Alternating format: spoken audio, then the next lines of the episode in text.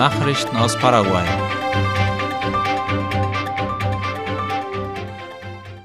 Das fünfte panamerikanische Treffen junger Milchbauern wird im nächsten Jahr in Paraguay stattfinden. Das wurde von dem paraguayischen Molkereiverband Capainlac im Rahmen des Weltmilchtags am 25. Juni angekündigt.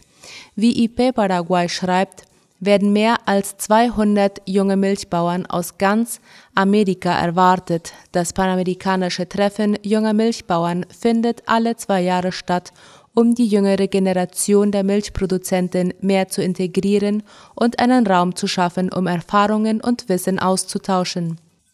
Paraguay soll im nächsten Jahr Gastgeber dieser Veranstaltung sein. Der Vorsitzende des Molkereiverbandes Erno Becker sagte, der Milchsektor durchlebe zwar wie andere landwirtschaftliche Sektoren schwierige Zeiten aufgrund der Preisanstiege und der Dürre, das sei aber ein Ansporn, um die Zusammenarbeit zu verbessern. Die fünfte Ausgabe des Panamerikanischen Treffens für junge Milchbauern ist für Oktober 2023 geplant.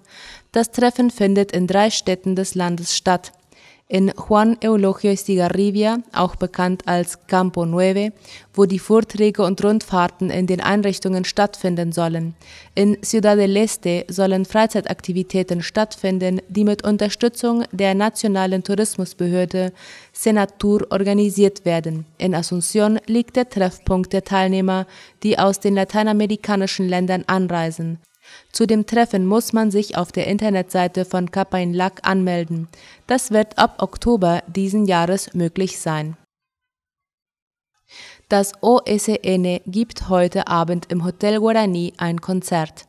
Es wird das fünfte in dieser Saison sein. Wie IP Paraguay informiert, findet die Veranstaltung ab 20 Uhr im Theater des Hotels Guarani in Asunción statt.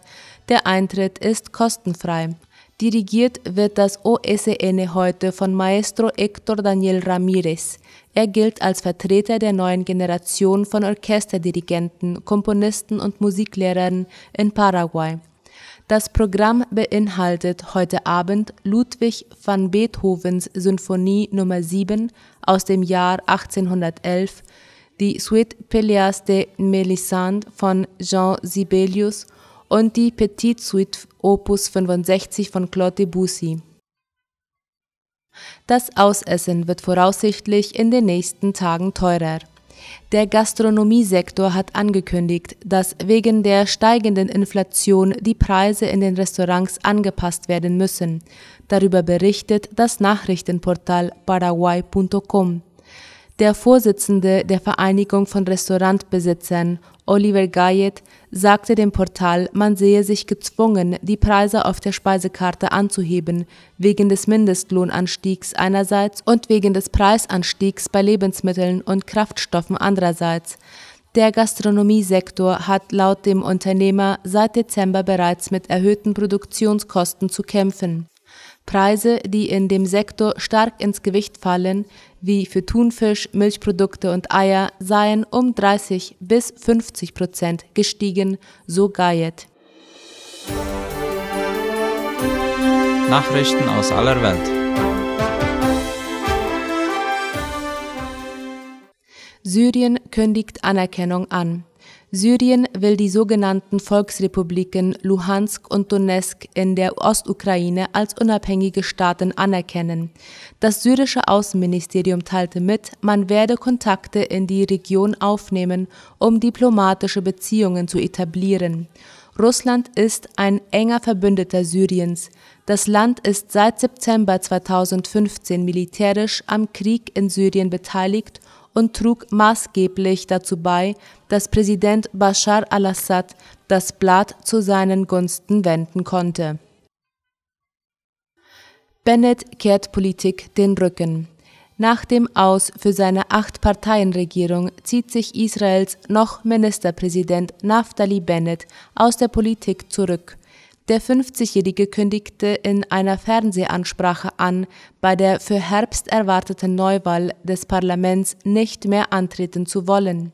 Über den Abschied des bisherigen Regierungschefs aus der Politik war schon seit Tagen spekuliert worden. Gründe für seinen Rücktritt nannte er nicht. Bennett war als Premierminister nur ein Jahr im Amt. Seine Koalition hat im Parlament keine Mehrheit mehr. Bauern protestieren erneut. Niederländische Bauern haben den dritten Tag in Folge mit Blockaden gegen geplante Umweltauflagen protestiert. An der deutschen Grenze wurde die Autobahn A1 bei Oldenzaal mit Traktoren für mehr als zwei Stunden blockiert.